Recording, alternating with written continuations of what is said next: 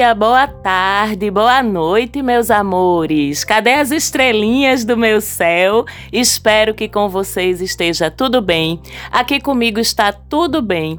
Eu sou Marcela Marques, falo com vocês de Recife, Pernambuco. Esse é o Mapa da Maga, podcast que toda semana, você já sabe, está aqui com vocês, destrinchando os movimentos do céu, o que é que astrologicamente os astros estão querendo nos dizer, estão querendo nos orientar. E vamos lá então dar uma olhadinha na semana que vai do dia 1, feriado, 1 de maio, bom feriado para todas e todos, até o dia 7 de maio, domingo que vem. Segura o fôlego que lá vamos nós. Tem bastante coisa acontecendo no céu dessa semana, mas não se preocupe que a gente vai passar por todas elas, tintim por tintim, para você poder se preparar. Dia 1, já começamos com uma novidade importante nessa segunda-feira, que é Plutão, nosso astro reformador, transformador, começando a retrogradar. Calma, que esse impacto da retrogradação de Plutão, ele é mais diluído, embora não deixe de ter sua importância, mas ele é mais diluído porque os trânsitos de Plutão são mais lentos. Ele passa todo ano, vários meses retrógrado. E como ele é um planeta geracional, o que é que isso significa? Que é um planeta que passa muito tempo dentro de cada signo. Então, a retrogradação dele tem uma vibe de provocar movimentos que são sociais, globais, evolucionários da humanidade como um todo. Lembrando que Plutão entrou em Aquário agora há pouco, em março, ainda está bem no comecinho do signo de Aquário. Então, durante essa retrogradação, ele chega a revisitar Capricórnio, que é o signo anterior, mas isso vai acontecer apenas mais adiante. Vamos entender então como é que essa retrogradação de Plutão mexe aqui na vida da gente. Bom, ela vai mexer com os assuntos plutonianos, vai mexer com acontecimentos políticos, econômicos, financeiros, questões que são tabu na sociedade. A gente pode esperar dessa retrogradação, vamos lembrar que uma retrogradação é um movimento em que aparentemente ao nosso olho o astro ele anda para trás no céu. Quando a gente anda para trás, quando a gente olha para trás, o que é que acontece? A gente revisa, a gente desacelera, inclusive faz parte do movimento de retrogradação uma desaceleração em relação ao ponto de vista em que a gente está observando aqui na Terra do trânsito do planeta. Então é comum que durante uma retrogradação de um determinado planeta, os assuntos dele sejam revisados, sejam desacelerados, tenham uma certa contenção, vamos dizer assim. Ao mesmo tempo, uma retrogradação, ela costuma evidenciar coisas que não estão bem resolvidas, que não ficaram fechadas, que não estão claras, elas reaparecem, ressurgem na superfície. Para serem reexaminadas e consertadas, vamos dizer assim. Então, quando a gente fala de uma retrogradação de Plutão, a gente pode esperar, por exemplo, uma certa retração da economia, porque o medo de arriscar e riscos são um assunto de Plutão e o medo de perder alguma coisa aumenta. Então, é possível que a economia se retraia, isso em nível global, lógico, mas claro que repercute na vida cotidiana da gente de alguma forma. Escândalos relacionados com poder, com política, com sexo, com espiritualidade, como se já não bastasse os que a gente vem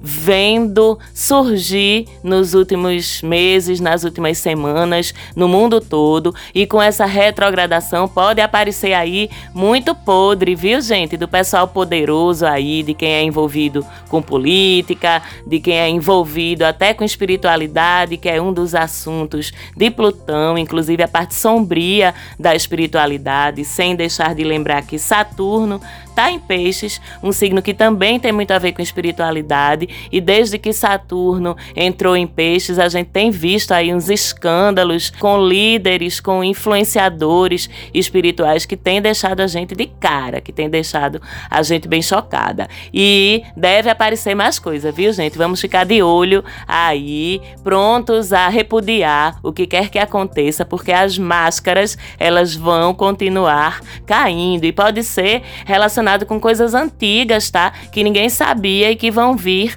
à tona agora. Mas a gente não sabe que o papel de Plutão é curar, é evidenciar o que tá doendo e curar, nem que seja pela dor mesmo. Pois é, para algo ser curado, esse algo precisa ser revelado. E para nós, ou a sociedade, nos preocuparmos em curar, aquilo precisa incomodar. Se não está incomodando, a gente vai deixando quieto, né? Então é bem por aí na sua vida particular, com essa retrogradação, uma crise ou uma questão dolorosa que tem um gatilho para você, que é tabu para você, ela pode voltar, tá? Ela pode bater na tua porta, reivindicando aí uma solução definitiva. É capaz agora de você enxergar essa questão com olhos mais maduros, mais corajosos, mais dispostos a resolvê-la. E é hora de resolver de vez mesmo Lembrando que tem tempo, porque a retrogradação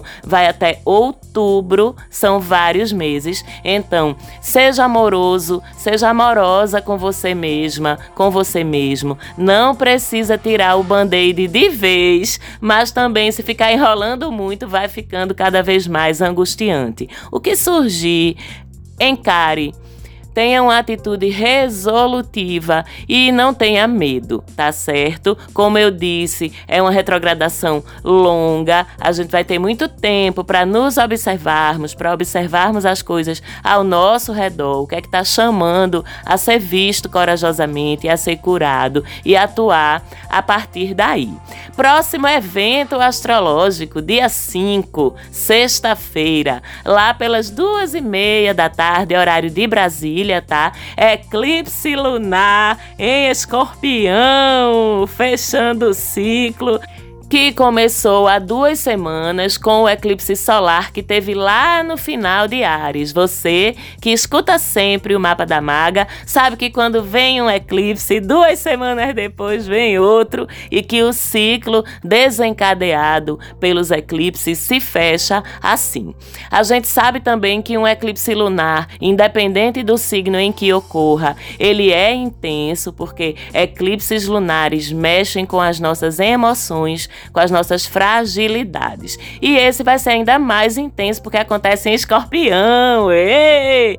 Por vida, como a gente diz aqui no meu país Recife, por vida, um eclipse lunar sempre acontece com a Lua e o Sol em oposição. Nem toda oposição entre Lua e Sol vai ter um eclipse, mas todo eclipse lunar acontece quando a Lua e o Sol estão em oposição. Mas esse em específico, além de acontecer no intenso, transformador signo de Escorpião, o Sol vai estar em conjunção a Mercúrio Mercúrio e Urano, ou seja, Sol, Mercúrio e Urano vão estar em oposição, aspecto de desafio e de evidenciar conflitos, dificuldades com a Lua. A gente já sabe que Urano gosta de dar uns sustos na gente, né? E ele será um protagonista importante nesse eclipse. Mercúrio eu nem conto o bichinho, porque ele vive de chamego com o Sol. Vez por outra ele tá conjunto com o Sol, porque ele é muito muito perto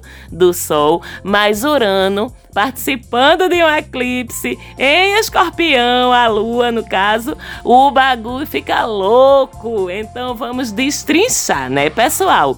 Lembrando que todo eclipse vem com energia de reinicialização, desencadeia aí uma bomba energética que vai repercutir em mudanças importantes na vida da gente ao longo dos próximos seis meses, tá? Um eclipse escorpiano, como é o caso desse, é muito sobre curas, sobre a gente acessar nossas sombras, nossos conteúdos dolorosos, os desapegos necessários na vida da gente. E esse eclipse, ele pode estar tá anunciando uma ruptura, que escorpião é muito sobre rupturas nos próximos meses. E essa ruptura vai redefinir tua vida de alguma forma. Quando a gente fala em ruptura, não é necessariamente um rompimento de uma relação afetiva. É a primeira coisa que a gente pensa. Pode ser também. Mas além disso, ele pode estar tá anunciando uma crise que você vai precisar enfrentar e essa crise pode gerar algum tipo de ruptura. Pode estar anunciando alguma coisa que está doente na tua vida, uma relação, sim, mas não só isso. Um emprego, um laço familiar, uma atitude ou um hábito seu, um mindset, vamos dizer assim, que precisa ser mudado. E talvez a partir daí se provoque uma ruptura, uma ruptura com um trabalho, uma ruptura com uma pessoa, uma ruptura com uma situação, uma ruptura com alguma atitude tua até que pode estar tá te fazendo mal algo precisa ser mudado. E é isso que esse eclipse vai desencadear. Escorpião, que é regido por Plutão, não tem pena da gente, não, e vai provocar isso, mesmo que seja de uma forma dolorosa pra gente, tá? Então nada resta a não ser a gente estar aberta cooperativa com o eclipse, vamos dizer assim, pegando as dicas que se a gente tiver atenta, a gente vai captar ao nosso redor e fluindo junto, em vez de ficar se apegando ao que o eclipse está querendo levar embora, ao que o eclipse está querendo transformar. Não se apegue não e vai ficar claro para você, se você estiver atenta, atento, se você estiver observador observadora da sua vida, você vai perceber o que é que é. Você vai saber sim o que é que é. Além disso, a própria potência energética do eclipse já age de uma maneira muito forte sobre a gente, uns dias antes até do eclipse em si. Eu lembro que no eclipse solar passado, que nesse âmbito das emoções, das sensações, ele não é tão potente, tão intenso quanto o da lua Lua, muitos e muitas de vocês já me relataram aí as sensações, as coisas que já estavam acontecendo nas suas vidas, e é muito possível que esse eclipse lunar isso seja sentido de uma forma ainda mais potente. Você pode sentir no seu corpo, pode sentir uma inquietude que não tem uma razão lógica.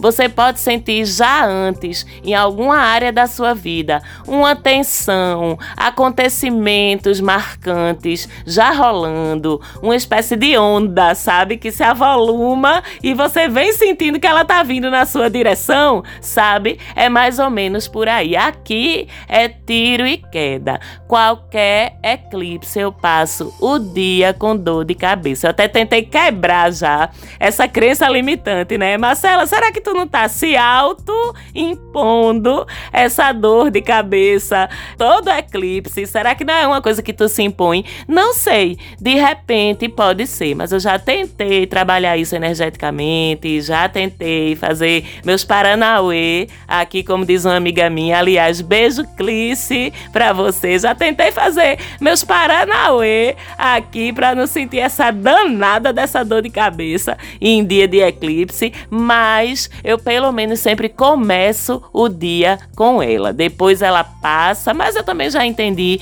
que o meu corpo corpo ele é limitado como um corpo humano, né? tem suas limitações e muitas vezes, para quem tem mais sensibilidade energética, a gente sente intensamente mesmo. E eu cheguei hoje em dia num ponto de acolher a dor como um lembrete ou como uma confirmação de que eu estou sendo tocada pela energia do eclipse, né? Lógico que dor é ruim, eu tomo minhas providências, mas eu acolho hoje em dia e compreendo.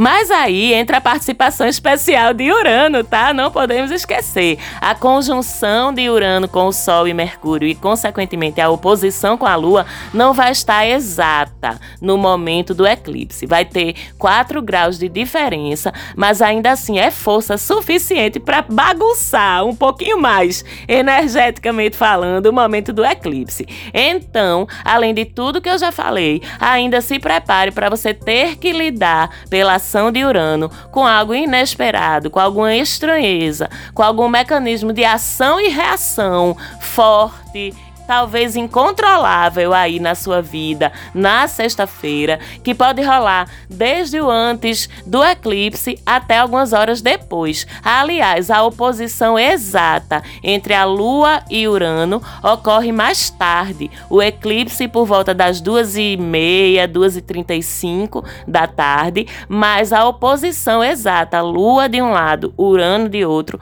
lá pelas nove horas da noite da sexta-feira. Eu, tu, cortava os rolês nesse dia, ficava bem quietinha, bem quietinho em casa, fechava meu corpinho de todas as formas para diminuir a possibilidade de ser pego de surpresa por alguma coisa desagradável. E veja bem, eu disse diminuir, não é nem anular, tá certo? Eu mesma vou fazer isso. Sexta-feira dessa semana, ninguém me vê na rua, eu vou estar dentro da minha casa agarrada com meus orixás, com meus protetores, com meus mentores e deixando a coisa rolar, já que eu não posso impedir, né? Então, quem puder livrar a sexta, seria bom. Quem não puder, ao longo do dia, periodicamente, reforce suas proteções do jeito que fizer sentido para você. Não é para ficar apavorada, apavorado, não. A gente fica, por quê? Porque a gente tem medo de mudança porque nós somos treinados para pensar negativo, minha gente. Nós somos treinados e treinadas para sermos alarmistas, porque a gente tem alguma culpa no cartório e tá pensando que o eclipse vai mexer nisso, porque a gente é apegado e não quer desapegar às vezes nem do que nos faz mal, não importa, mas não precisa ficar apavorado. Não estou livrando o peso energético do eclipse, mas estou lhe responsabilizando pela atitude com a qual você vai lidar com ele, certo? E quando a gente pensa que o eclipse, na verdade, ajuda a gente a fazer as mudanças necessárias na nossa vida, a encarar as nossas sombras, embora possa sim ter alguns efeitos colaterais, como eu já falei, fica mais fácil a gente se entregar ao processo. Então comece essa semana já treinando sua mente para pensar positivo, para adotar uma atitude de entrega, de confiança, que o que quer que aconteça, o que seja desencadeado pelo eclipse, no final vai ser para o seu bem, certo? E ainda tem mais movimentação no céu. Dia 7, domingo, já na semana que vem, Vênus entra no signo de Câncer, depois de algumas semanas de desapego e fuleiragem de Vênus lá em Gêmeos. Lembrando que Vênus rege a parte romântica das nossas relações amorosas, né? Principalmente as relações de casal, e rege também os nossos talentos e a nossa capacidade de lucrativizar esses talentos. Com esse trânsito de Vênus por Câncer, as relações amorosas elas vão ficar mais apegadas, mais emotivas, mais românticas e mais intensas também. Os feromônios aí da fertilidade, da vida a dois, naqueles moldes bem tradicionaisinhos, sabe? Casa, filho, cachorro, pé com pé em cima do sofá, assistindo televisão, vão ficar bem ativados. As relações tendem a ficar mais próximas, né? Mais tranquilas no sentido de uma disposição mais íntima, mais caseira. O sonho de Vênus em Câncer é Netflix vinho, meia luz, chamego e cochilar babando no ombro do seu amor, sabe? Pronto, é tudo que Vênus em Câncer quer na vida. Então, por exemplo, quem se enrolou mais sério com alguém no período da Vênus geminiana, essa relação agora pode se estabelecer pensando mais num longo prazo. Quem não está num compromisso afetivo pode se sentir mais carente, sentir que está precisando de alguém para dividir sua intimidade intimidade, esse aconchego que é tão canceriano. E vai ter outras pessoas por aí precisando da mesma coisa, tá? Então, quem sabe vocês não se encontrem, não se batam aí pelo mundo. Outra coisa que pode acontecer é vir a nostalgia de relações do passado, voltar a pensar mais naquela pessoinha, naquela pessoinha, você é essa aí mesmo que você pensou, bem especial,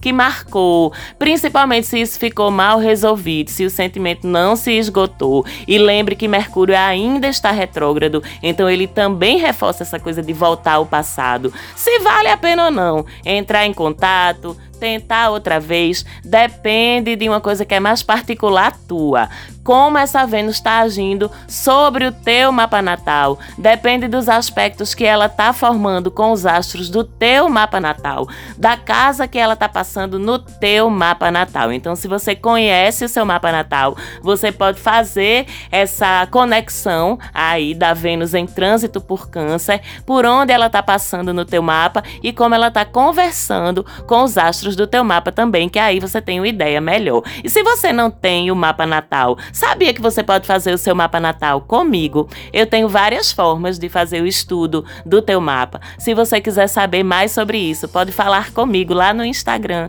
no arroba mapa da maga, manda um direct, ou então manda um WhatsApp, manda um oi lá no WhatsApp no DDD 819 88428201, que eu te passo direitinho como é que funciona para fazer o mapa comigo, enfim. Mas voltando ao trânsito de Vênus em Câncer, de uma forma geral, nesse movimento de resgate de passado, de nostalgia de uma relação que foi muito bacana para tu. Observe se não tem aí um quê de carência, de idealização, vale a pena racionalizar um pouquinho até para não se decepcionar para não se frustrar. Esse trânsito de Vênus vai até o dia 5 de junho, antes de ela entrar em Leão. Aí muda tudo de novo, mas falaremos disso no momento apropriado. E atenção que agora a gente vai falar dos aspectos envolvendo Vênus, que tem dois aspectos bem fortes essa semana. Um é a quadratura dela com Netuno,